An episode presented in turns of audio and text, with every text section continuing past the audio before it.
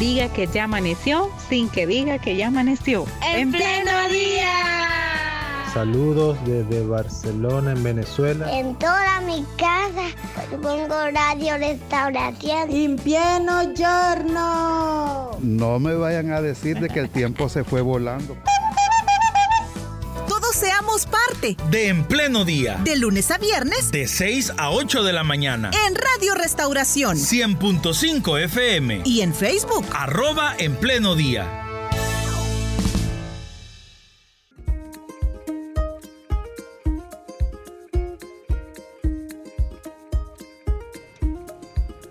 Muy bien, les damos la bienvenida a quienes ya a través de la fanpage de En Pleno Día se conectan para estar pendientes de la entrevista de hoy.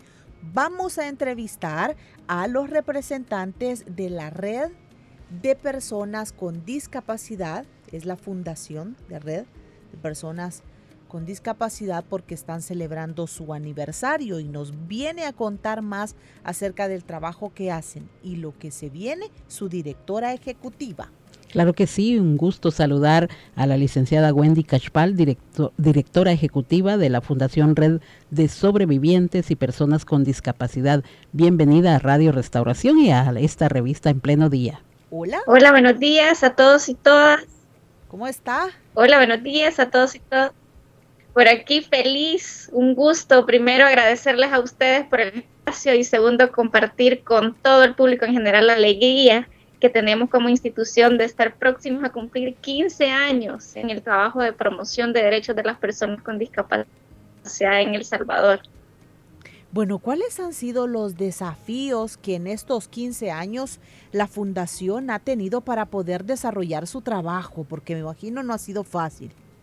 Bueno, el trabajo de inclusión siempre, todos los días, es cuesta arriba es un trabajo en donde no podemos desmayar, en donde todos los días es un nuevo inicio, pero eh, si hay algo que tenemos que decir es que eh, es algo que llena, llena el corazón, llena el alma, saber de que podemos de una u otra manera impactar la vida de las personas con discapacidad en nuestro país. Y bueno, cómo nosotros trabajamos, ¿verdad?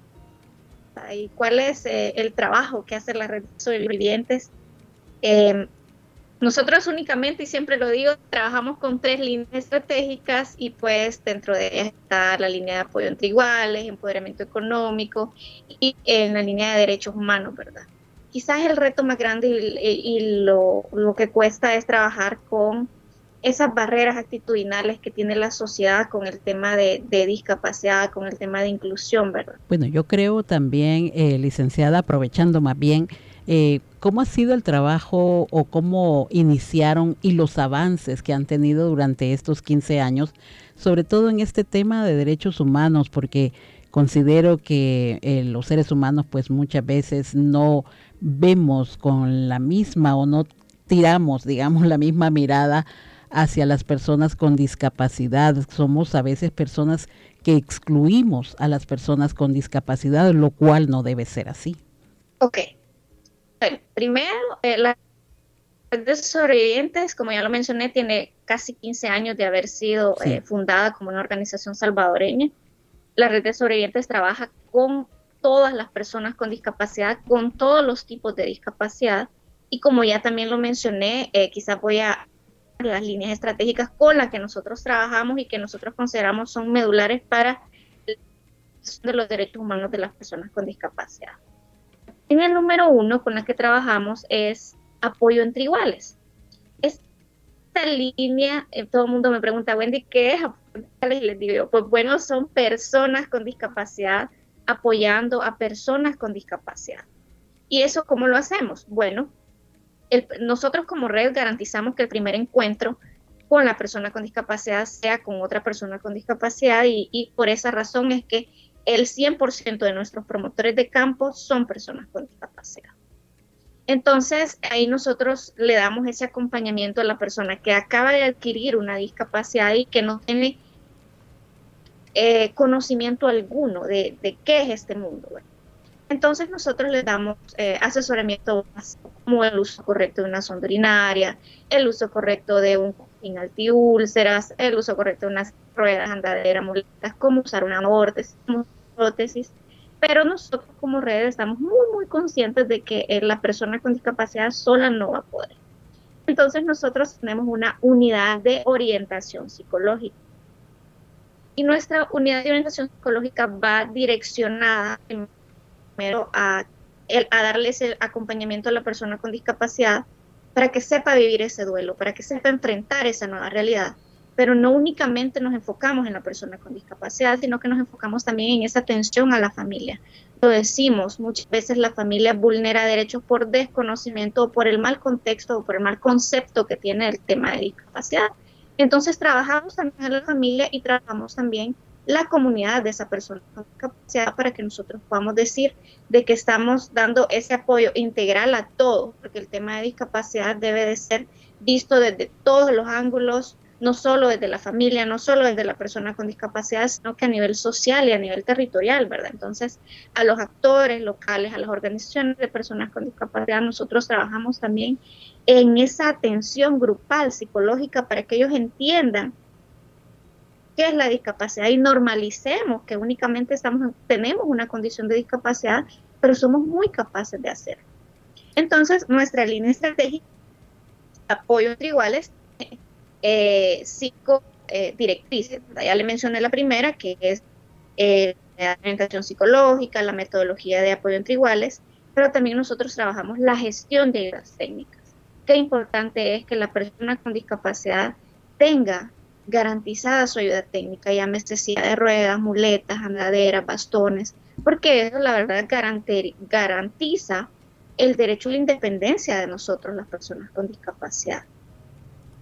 Pero no únicamente nos quedamos ahí, sino que eh, trabajamos unos campamentos de vida independiente en donde nosotros tratamos de dejar a la persona con discapacidad esa filosofía de vida independiente instalada. Ya le dimos su ayuda técnica, ya le dimos orientación psicológica, su apoyo entre iguales, pero entonces en, esta, en, en este último ciclo de vida independiente nosotros les dejamos ese, ese chip, les digo yo, de somos discapacidad, sí es cierto, pero somos capaces de poder hacer cosas tan básicas como cocinar, como bañarnos, como cambiarnos, como lavar, como planchar, que nos hacen un poco más independientes y nos, pues al final eso nos permite a nosotros poder desarrollarnos más plenamente. Y pues también trabajamos nuestra línea número dos que nosotros amamos, que es nuestra línea de oportunidad económica estamos conscientes que la persona con discapacidad, si no tiene una oportunidad económica o si no está empoderado económicamente, es mentira que va a poder desarrollarse socialmente. Entonces nosotros dentro de nuestra línea tenemos la directriz de nuestra unidad de inclusión laboral. Y es una unidad fabulosa que también amamos. Bueno, nosotros amamos todo lo que hacemos, pero esta unidad eh, tiene diferentes directrices y diferentes enfoques. Primero, a la persona con le damos ese acompañamiento, eh, le damos ese fortalecimiento en habilidades blandas, cómo hacer su currículum, eh, cómo presentarse a una entrevista. Y le ayudamos con esa gestión de vinculación para diferentes instituciones como lo es el ISRI para hacer tu, eh, para buscar su certificación la unidad calificadora de discapacidad. Ah, le apoyamos también en la elaboración de bueno, eh, para que ellos se puedan hacer sus chequeos médicos como requerimientos que les hacen al momento de contratarlos. Ese estrictamente es el abordaje que nosotros hacemos con eh, la persona con discapacidad. Pero también nosotros tenemos alianzas estratégicas, siempre les he dicho que son alianzas estratégicas de ganar-ganar, porque aquí todo mundo gana, y es que es con, los, con la empresa privada en donde nosotros hacemos desayunos empresariales, les hablamos a las empresas acerca la importancia de contratar a personas con discapacidad, que, primero es algo legalmente, es una normativa legal que ellos deben de cumplir, pero segundo, esa línea de tener empresas sensibilizadas, esa línea de tener empresas listas. Yo le digo, ustedes se venden mejor de decirme que contratan a las personas con discapacidad, no porque la ley lo manda, sino que porque a ustedes les nace, porque ustedes conocen el tema de discapacidad, porque ustedes trabajan con el tema de inclusión. Entonces, trabajamos eso con la empresa privada y pues eh, también hacemos al final ferias de empleo en donde hacemos el cruce de la empresa ya sensibilizada, que ella entienda que es la discapacidad y también con la persona ya formada en habilidades blandas, que ha, tenido sus, ha adquirido sus habilidades eh, en qué no hacer en una entrevista. Entonces hacemos ese cruce y ahí nosotros logramos eh, esa inclusión laboral de las personas con discapacidad. Como red estamos conscientes de la realidad de nuestra población. Tenemos muy claro de que la población con discapacidad, según estudios, el promedio, el grado promedio que tiene la persona con discapacidad es cuarto grado. Wendy, vamos a, vamos a hacer algo. Fíjese que se está cortando bastante el audio de, de, la llamada. Voy a colgar en estos momentos y de nueva cuenta le voy a marcar pensando que nos vamos a quedar solo en audio porque se está cortando bastante. Esta sería una prueba que haríamos ahora, Wendy, para ver si mejoramos en la, en la comunicación, pues y para que nos vaya quedando más claro, ¿verdad? Llamamos en estos momentos a Wendy. Hola.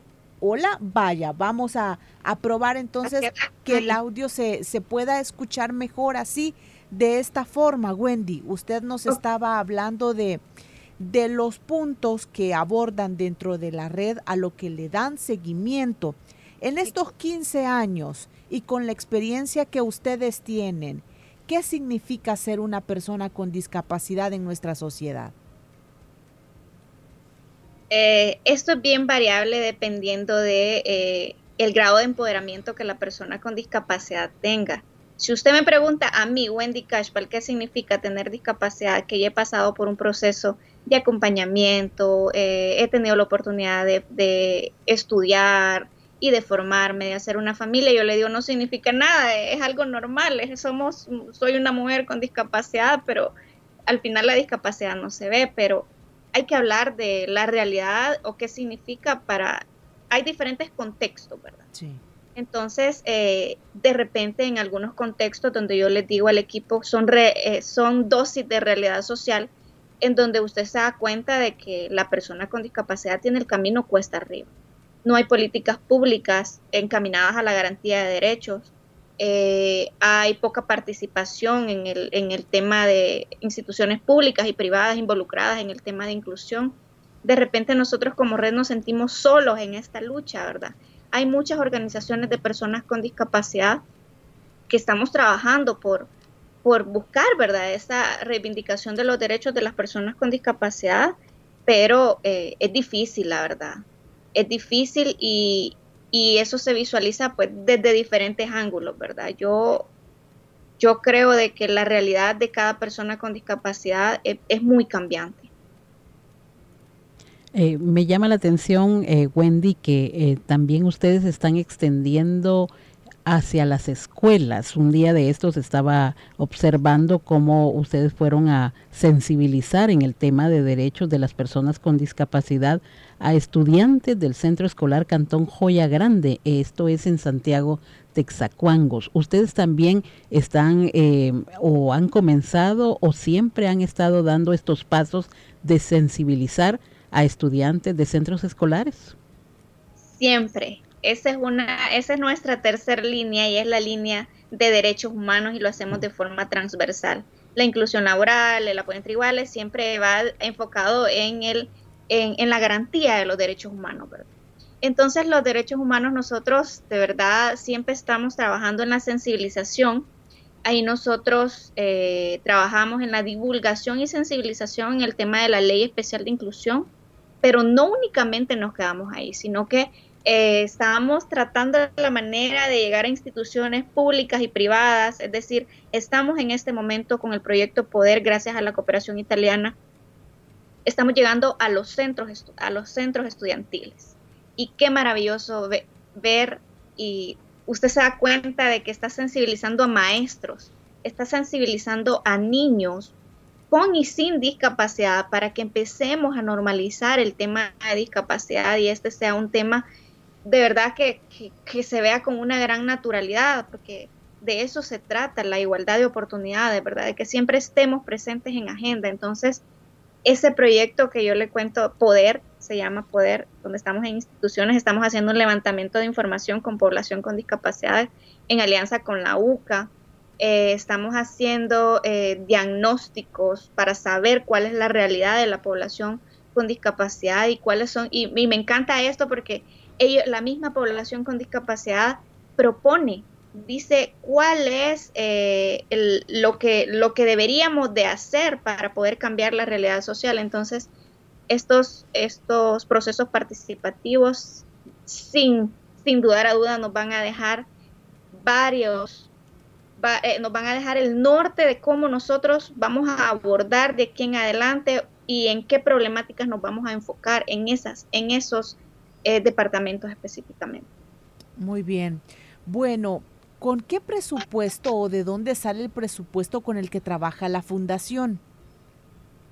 Eh, bueno, la red de sobrevivientes trabaja mediante la gestión. Nosotros tenemos ya 15 años trabajando, tenemos una credibilidad que nos hemos ganado. Yo, yo le digo al equipo que esa credibilidad nos la hemos ganado a esfuerzo, a determinación, a que hacemos un trabajo con mucho amor. A la fecha hemos trabajado 33 proyectos con 16 donantes. cada donante que a nosotros llega es, se queda para siempre en la red, les decimos nosotros tenemos, estamos trabajando con la cooperación sueca con dos proyectos, que es Humanium Metal, que es un proyecto enfocado en la prevención de la violencia y en la atención a personas con discapacidad sobrevivientes de la violencia armada. Estamos trabajando también, como lo dije, la cooperación italiana con el proyecto Poder, que estamos buscando, aquí estamos trabajando en el tema de la reivindicación del derecho a la educación y, y aquí estamos trabajando la sensibilización. Hemos trabajado con UNICEF, hemos trabajado eh, con USAID, con Counterpart, o sea, tenemos una cartelera de donantes fuertes que creen en nuestro trabajo y así es como nosotros como red de sobrevivientes hemos estado trabajando por estos 15 años. Eh, estoy viendo en el Facebook de ustedes, Wendy, que también ustedes tienen, han creado más bien los GLAC, Grupo Local de Ahorro y Crédito. ¿En qué consiste esto? Nuestros grupos locales de ahorro y crédito Insisto, amamos todo, pero en este eh, son grupos, son, nosotros tenemos 43 organizaciones de personas con discapacidad a nivel territorial. Entonces, eh, en estos grupos que nosotros tenemos, organizaciones ya, nosotros tenemos promotores de campo que siempre hacen eh, visitas de monitoreo, acompañamiento. En el caso de la GLAC, nosotros no damos dinero, sino que les enseñamos esa metodología y ese hábito de ahorro. Es decir, cada organización eh, en su territorio, eh, nosotros le damos la metodología, ellos ahorran anualmente, entre ellos se prestan dinero y al final todas las ganancias se las dividen a final de año. Entonces, eh, así es como ellos van haciendo flujo de su dinero y van ganando, ¿verdad? Así funciona la CLAC. Bueno, ¿cuáles son los teléfonos para comunicarse con la fundación si uno de nuestros oyentes está interesado de contarle su caso o el caso de un familiar? Yo les recomiendo que nos busquen en Facebook, nosotros contestamos, tenemos nuestra página web, Red de Sobrevivientes, tenemos Instagram, tenemos TikTok, eh, cualquiera de las redes, nosotros estamos activos para que eh, nosotros vinculamos a diferentes unidades para que le dé seguimiento a la persona con discapacidad que se contacte con nosotros. ¿Y qué celebraciones vienen en estos 15 años, Wendy? Bueno, yo creo de que eh, parte de esta celebración es decirle a El Salvador qué es lo que estamos haciendo, cómo lo estamos haciendo y, vamos a hacer una conferencia de prensa el primero de septiembre. Están cordialmente invitados. Eh, y es con el afán de dar esa rendición de cuentas a, El Salvador, ¿verdad? Pero más que todo a la población con discapacidad, de qué hemos hecho en esos 15 años, a cuántas personas hemos impactado, eh, de cuáles han sido nuestros proyectos, cuál es nuestro enfoque, cómo nosotros pretendemos seguir trabajando y pues eh, de verdad buscar la manera de incidir y de, de una u otra manera contribuir a, a que se creen políticas públicas que de verdad se encaminen a la promoción de derechos o a la protección de derechos de las personas con discapacidad. Veo que uno de sus eslogan es menos barreras, mayor inclusión y esa es como una de las solicitudes que eh, me imagino la fundación, la red está haciendo a todas las personas que hoy escuchamos eh, pues esta entrevista.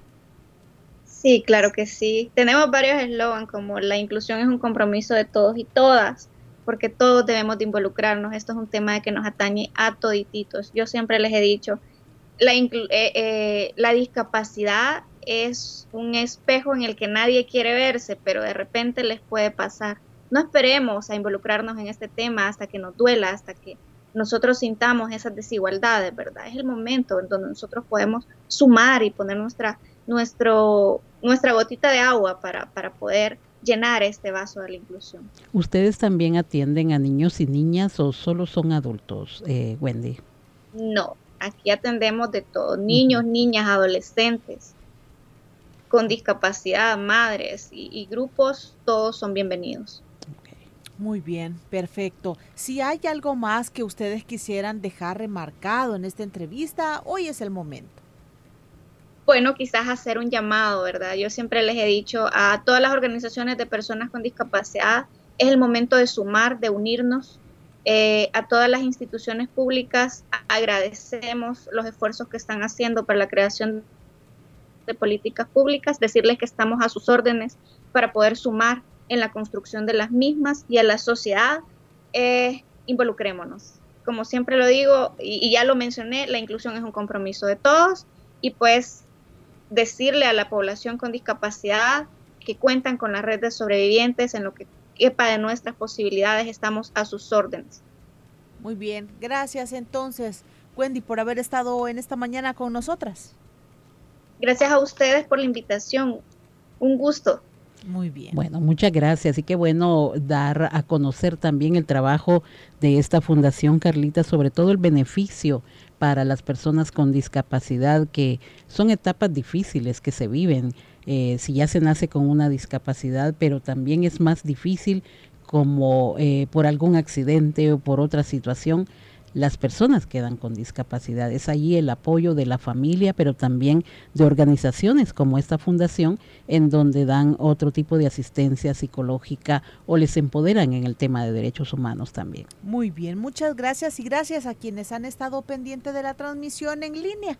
Hasta aquí llegamos con la transmisión en línea, pero continuamos con el 100.5 Radio Restauración. Hay más aquí en En Pleno Día.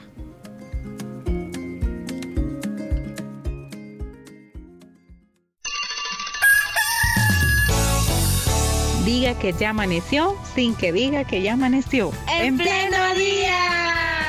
Saludos desde Barcelona, en Venezuela. En toda mi casa pongo radio restauración. En pieno giorno. No me vayan a decir de que el tiempo se fue volando de En Pleno Día. De lunes a viernes. De 6 a 8 de la mañana. En Radio Restauración. 100.5 FM. Y en Facebook. Arroba En Pleno Día.